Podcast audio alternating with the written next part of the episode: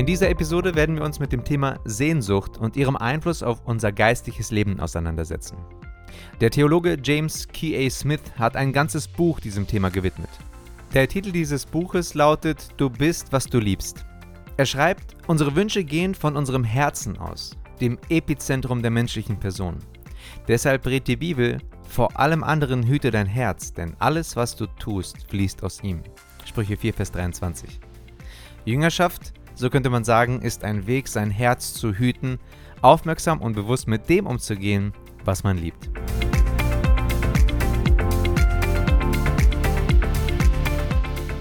Meister Eckhart sagte, der Grund, warum wir Gott nicht sehen können, ist die Schwäche unserer Sehnsucht. Eine Sehnsucht nach etwas oder jemanden kann in unerwarteten Zeiten und mit großer Wucht in unserem Leben auftreten. Es kann in Momenten der Müdigkeit, der Einsamkeit oder der Hektik auftreten. Es passiert in den unterschiedlichsten Momenten. Neulich schaute ich mir Urlaubsfotos aus unserem letzten Urlaub an und plötzlich packte mich in nur einem Augenblick eine derart starke Sehnsucht nach diesen wunderschönen Orten, die wir gesehen und erlebt haben, dass ich es fast nicht aushalten konnte. Steinstrände, die so schön sind, dass es einem die Sprache verschlägt volle Straßen, Köstlichkeiten, an jeder Ecke Musik, die man von der Ferne hören kann, traumhaft. Es packte mich. Aber leider befand ich mich nur in meinem Wohnzimmer.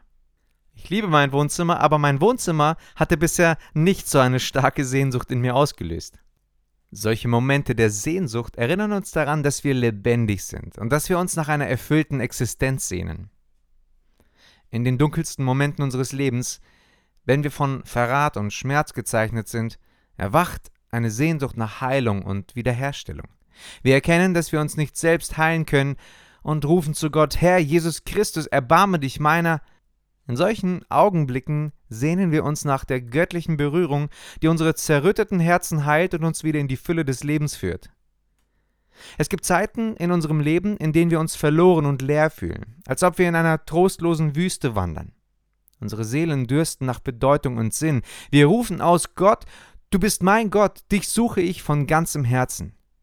Diese Sehnsucht nach einem tieferen Zweck führt uns auf die Suche nach Gott, der allein unseren Durst nach Sinn stillen kann. Inmitten unseres geschäftigen Lebens und unserer täglichen Ablenkung verspüren wir eine Sehnsucht nach geistlichem Wachstum und einer tieferen Verbindung zu Gott. Wir rufen nach mehr, nach einer Erfahrung, die über oberflächliche Rituale hinausgeht. Diese Sehnsucht treibt uns an, nach Gott zu suchen und unseren Glauben zu vertiefen. Die Sehnsucht nach bedingungsloser Liebe und echten Beziehungen ist ein grundlegendes menschliches Verlangen. Wir sehnen uns danach, von anderen gesehen, gehört und geliebt zu werden. In unseren einsamen Momenten rufen wir zu Gott, um uns mit seiner Liebe zu füllen, die unsere innersten Sehnsucht nach bedingungsloser Zuneigung stillt. Woher kommt diese ganze Sehnsucht? Warum empfinden wir so? Nun, der erste Grund ist, wir sind nach dem Bild Gottes geschaffen und in uns liegt eine Sehnsucht, die Göttlichkeit zu erkennen und zu erfahren. Diese Sehnsucht drückt sich in unserem Verlangen nach Liebe, Bedeutung, Frieden und einer tiefen Verbindung zu anderen aus. Zweitens, die Lehre der Welt. Oft erleben wir, dass die Welt um uns herum uns nicht dauerhaft erfüllen kann.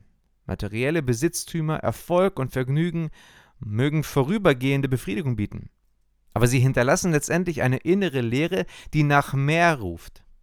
Und drittens, die Begrenztheit des Menschseins. Unsere Sterblichkeit und Begrenztheit erinnert uns daran, dass es mehr geben muss als das irdische Leben. Diese Erkenntnis lässt uns nach einer ewigen und bedeutungsvolleren Dimension suchen. In Prediger 3, Vers 11 steht, alles hat er schön gemacht zu seiner Zeit. Auch hat er die Ewigkeit in ihr Herz gelegt nur dass der Mensch das Werk nicht ergründet, das Gott getan hat, von Anfang bis zum Ende.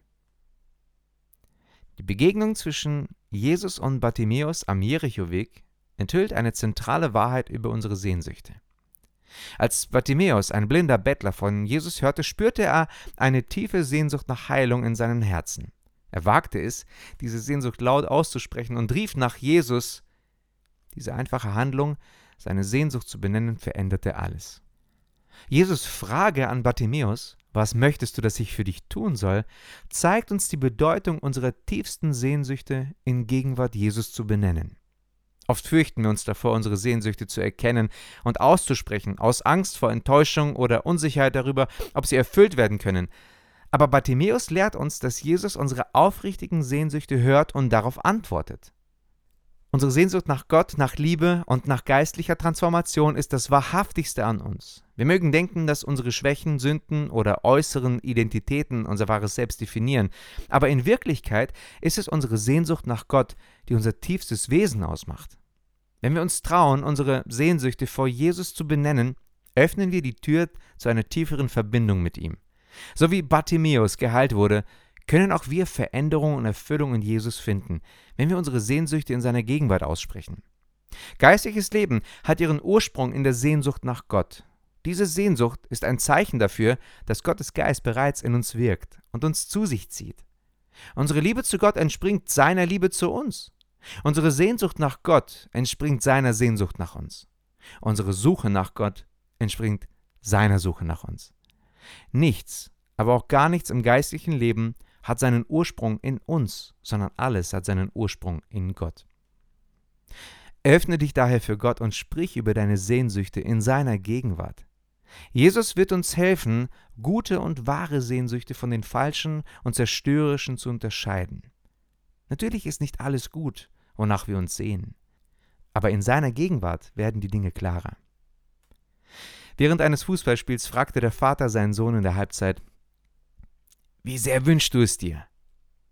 Diese Frage drückt aus, wie sehr unsere Sehnsucht unsere Handlungen und Entscheidungen beeinflusst.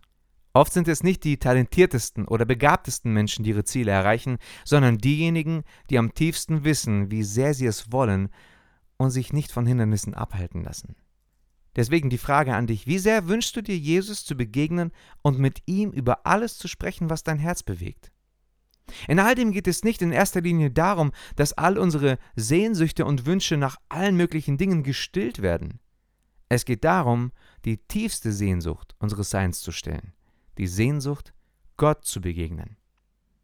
Ich möchte enden mit Römer 5, Vers 5. Dort heißt es, und in unserer Hoffnung werden wir nicht enttäuscht, denn Gott hat uns den Heiligen Geist gegeben und hat unser Herz durch ihn mit der Gewissheit erfüllt, dass er uns liebt. Vielen Dank, dass du Pastors Blog hörst. Ich freue mich darauf, weitere tiefgehende Fragen der Theologie und geistlichen Leben in kommenden Episoden zu erkunden. Vergiss nicht, diesen Podcast zu abonnieren, um sicherzustellen, dass du keine unserer kommenden Folgen verpasst. Bis zur nächsten Episode. Sei gesegnet.